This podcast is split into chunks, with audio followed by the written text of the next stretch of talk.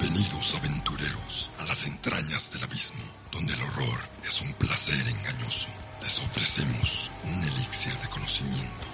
y reflexión, o quizás un bálsamo para sobrellevar el oso. Extiende tu mano y déjate guiar en las profundidades de la cueva de Grendel.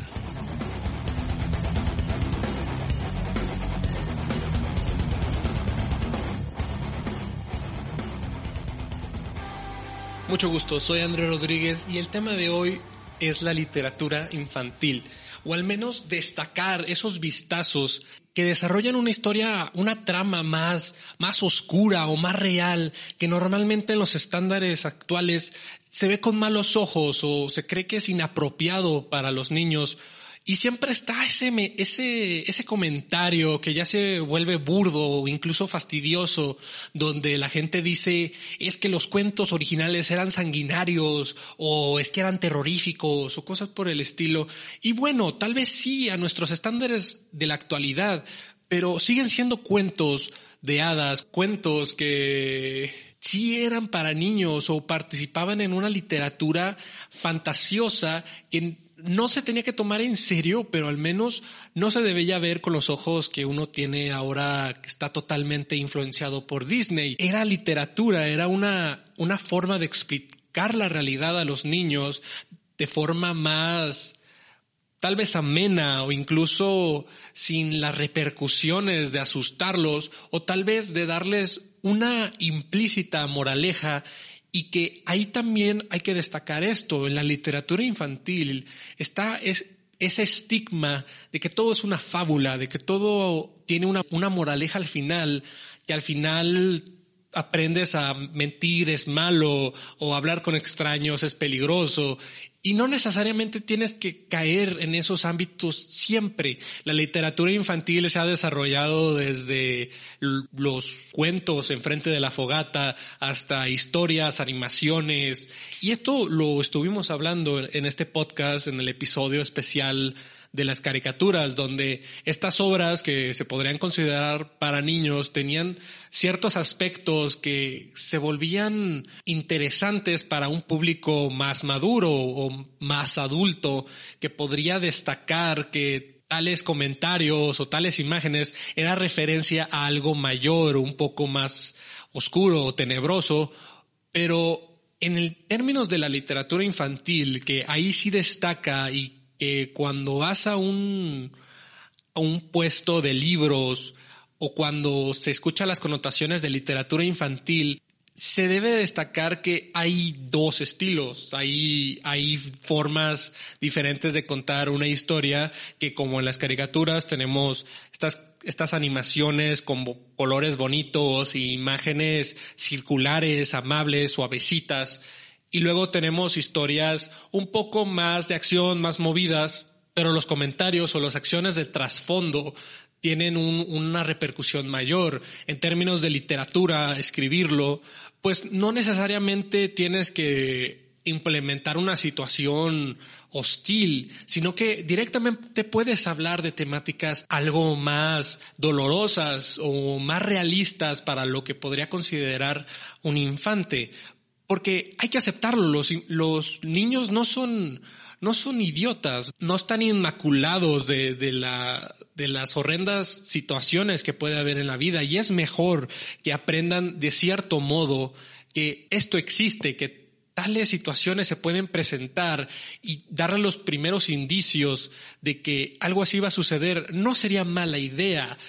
un pedagogo puede pensar o lo opuesto a lo que estoy diciendo, ya habrá una reflexión al respecto, pero no podemos aceptar o concluir con facilidad que la literatura infantil solo debe ser una historia agradable de un niño que aprende a decir la verdad siempre o aprende que mentir lo mete en problemas con sus padres. No, también puede haber repercusiones mayores donde el niño puede morir o incluso se pierde en sí mismo o algo que no necesariamente tiene que llegar a la muerte, pero que simbólicamente hace que el personaje principal, normalmente una niña o un niño, cambie, cambie a una madurez diferente, porque eso es lo que debe hacer una una obra verdadera, hacer que tanto el protagonista como el lector sienta algo diferente en ellos mismos. Y puede haber diferentes obras o diversas versiones de una, como lo hay con las versiones de los Grimm o las versiones folclóricas de los cuentos de, hadas y las versiones que mundialmente se conocen como las de Disney o de animaciones genéricas para niños. Y es que la idea con los cuentos de los Grimm, estas recopilaciones folclóricas que se contaban a lo largo de, de Alemania o de Europa, son, son historias que sí se podrían decir que eran para niños, pero en la actualidad a la gente le gusta destacar estas nociones perturbadoras o un poco más macabras porque los estándares de moral o de la percepción de lo incorrecto pues son más altas, al menos en cuanto términos de niños, o sea, cuando se habla de, ideas o temáticas que se deben censurar totalmente y los niños deben permanecer inmaculados a, tales realidades. En el pasado no era el caso, no, no había necesidad de, de suprimir esas realidades, la existencia de ese mal que puede existir en la naturaleza, en la humanidad, porque la gente necesitaba sobrevivir, necesitaban educar a sus hijos para que estos pudieran seguir con su vida y tener esas moralejas más implementadas sin la necesidad de solo recurrir a los ideales cristianos o de la creencia del momento, porque sí, tenemos una creencia religiosa por un lado, pero esta mentalidad de casa, de lo que uno aprende a través de, historias que se le cuentan por los padres, es, es otro pilar que, que se va haciendo en la infancia. En el caso de los hermanos Grimm, ideas como hay algo en el bosque y debes tener cuidado, lo encontramos tanto en Hansel y Gretel como en la Caperucita Roja, donde hablar con desconocidos es peligroso y entrar a casas ajenas puede volverse algo incluso fatal. Pero no lo contaban con, con censura, sin reprimirse a decir que, que, el niño iba a morir o que el lobo ya había matado a, otros, a otras personas o ya era la quinta víctima de la bruja. No había necesidad de, de, de eliminar esos pedazos porque en el pasado una historia era una historia, el folclore era parte del todo, incluso en términos bíblicos, historias que tal vez en la actualidad ya no sean tan conocidas por ser parte del Antiguo Testamento, ya sea por la ballena de Jonás o la historia de Job, donde matan a toda su familia y él debe seguir rezando. Incluso historias como Sodoma y Gomorra se dejan por de lado y son historias bíblicas, parte de un canon de moral, de creencia y de fe que se omiten porque los estándares de la actualidad creen que es más factible que los niños solo aprendan por el lado del Nuevo Testamento o digamos en la necesidad de recurrir al texto bíblico a base de, ideas más suaves o, más permitidas en una actualidad. Ideales como de una niña yendo a ver a su abuelita en medio del bosque, se debe llenar de, imágenes coloridas o de ideas que, no repercuten de una manera malévola en, el niño, cuando realmente estamos hablando que es, que es una es una actitud cotidiana cuando le dices al niño que vaya a la, tienda de la esquina y le dices no hables con desconocidos, no, no, no hagas nada más allá de solo ir a la tienda y regresarte. Es la misma realidad. ¿Por qué en términos de acción debemos, este, debemos decir la realidad cruda y en historias que son más fáciles de asimilar, como la de no hables con un ser que te puede hacer daño, como lo puede ser un lobo, se debe censurar al punto del ridículo. Y cada generación se enfrenta a diferentes, a diferentes contextos. Estamos hablando que en términos de los Grimm, lo más peligroso era, era caminar cerca del bosque o irse más lejos de, del respectivo pueblo, adentrarse a la ciudad solo durante un, una festividad, un comercio. Y en la actualidad podemos decir que, que, el mayor terror de un padre hacia sus hijos es la interacción del Internet, la accesibilidad de la información. pero todo eso yace también en la literatura infantil y se puede aprender de ella, donde las historias de terror, donde las imágenes crudas se pueden ir fomentando en la mente de un niño y enseñarle lo que está mal, lo que está bien o que es peligroso y que le puede dar un poco más de bondad sin la necesidad de tanta alegría a dosis a dosis máxima que sucede en las películas de Disney. Y no critico Disney, ha tenido trabajos muy muy serios, con una densidad de animación, de imágenes fuertes, pero a lo largo de su historia, desde la primera animación que puede ser Blancanieves, en esa escena donde ella se adentra al bosque y todas estas imágenes macabras se le presentan y una bruja fea y maligna le da una manzana y está la idea de no vayas a este lugar solo, ten cuidado cuando estés caminando en la oscuridad, no aceptes cosas de extraños. Se, fomenta ideas ese tipo de ideas ya no son tan necesarias, pero ya no se le enseñan nada a los niños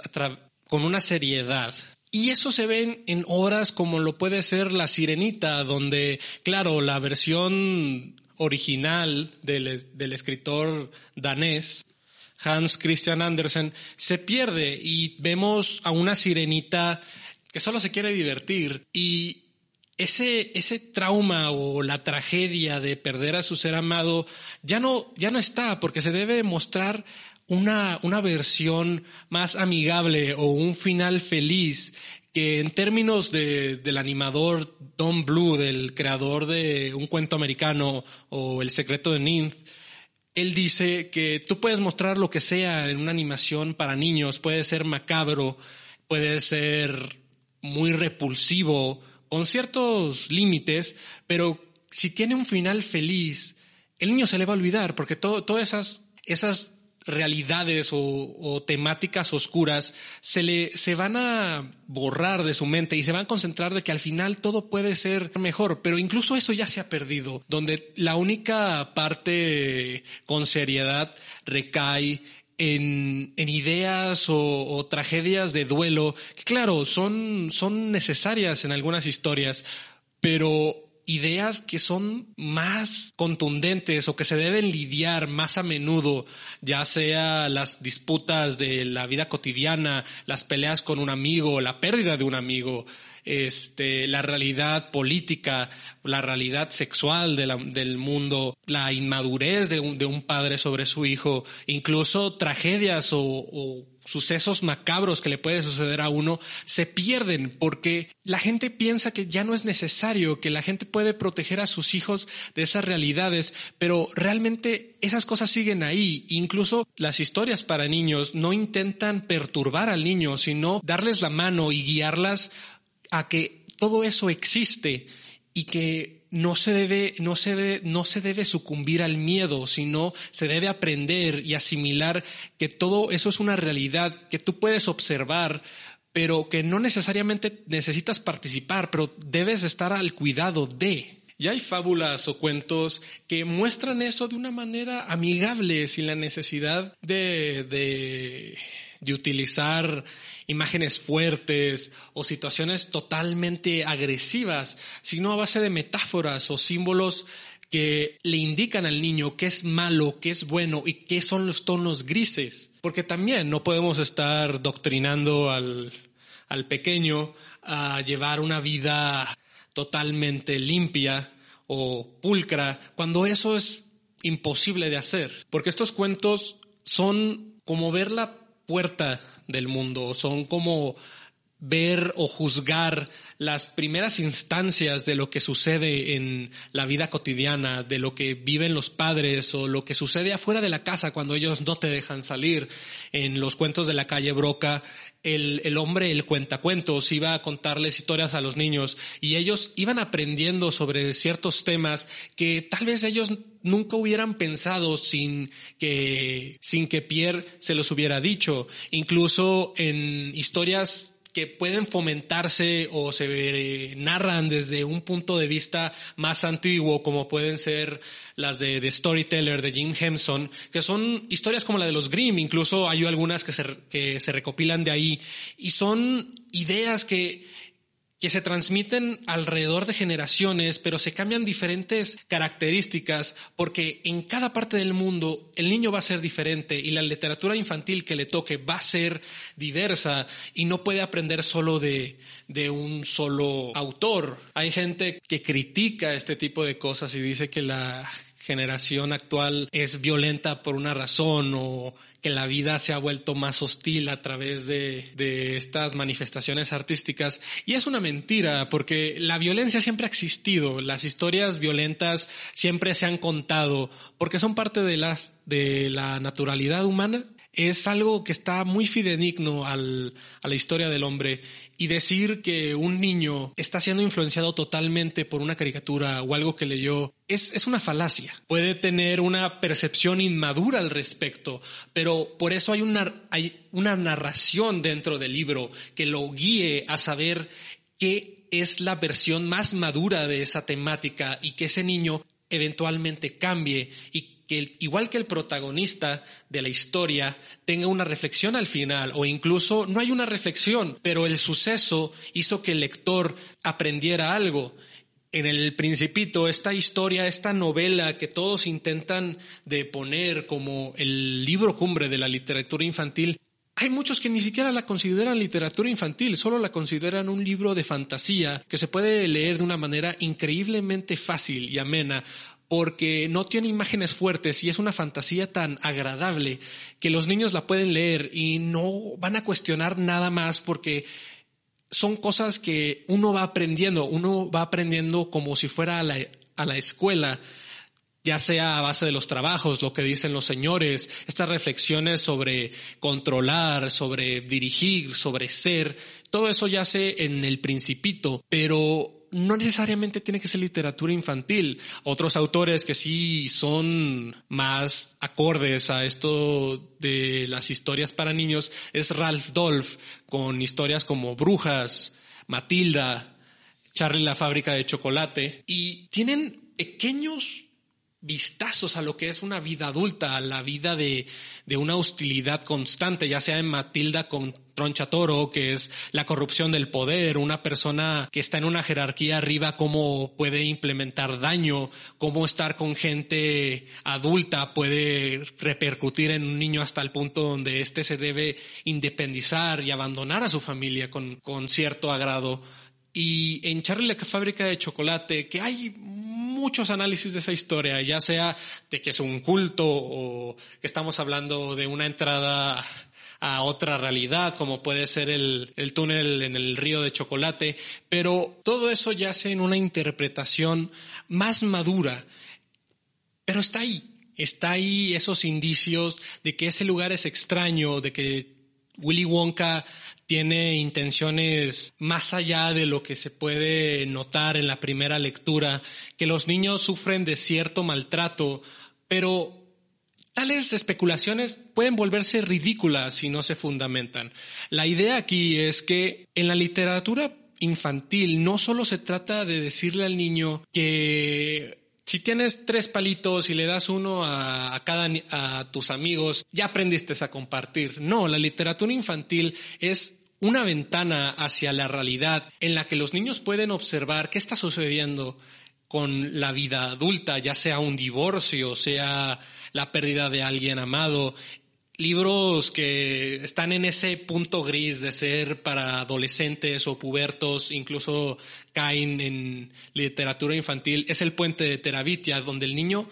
lidia con el duelo de perder una amiga. En Narnia tal vez estamos hablando de una historia fantástica con connotaciones de Tolkien, eran los autores eran eran amigos y conocidos, pero la idea aquí es de que el contexto de la guerra, de la muerte, de personajes que desaparecen, está ahí, porque son ideas que no necesariamente van a perturbar al niño, sino que lo, lo van a guiar a que sea alguien más maduro al final de cuentas. Y puedo ir de cuento a cuento desde cómo hay tragedias, de cómo en la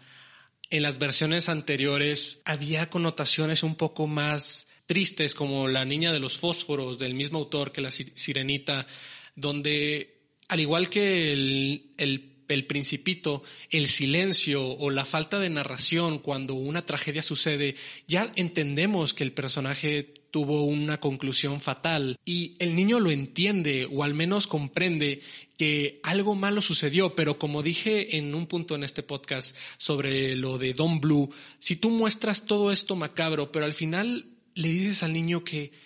todo va a salir bien,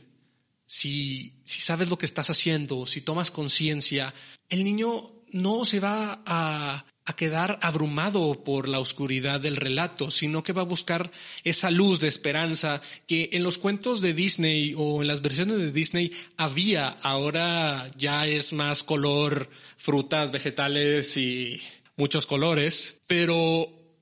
en historias como la del Rey León, donde Simba ve cómo su padre muere y debe, y debe luchar para, para reconstruir su reino, esa es una idea madura. Incluso se ha hecho la comparativa que el Rey León es Hamlet para niños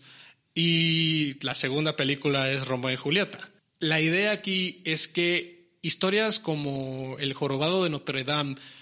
sí se rescatan en términos de Disney porque tenemos a un personaje como Frollo, uno de los mejores villanos de, de, de este estudio,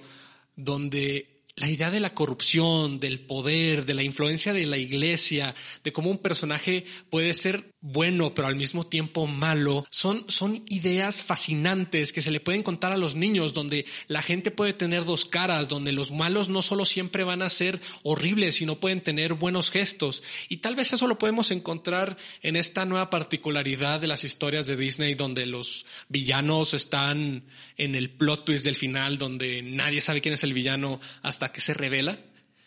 Pero hay formas mejores de contarlo sin la necesidad de aniñarlo o hacerlo tan infantil que se pierde el estima de este estilo literario. Se acabó el tiempo. Las sombras asimilan tu piel, tu carne y alma. Vete antes de ser consumido. Nos veremos otra vez. Ya conoces el camino. あっ!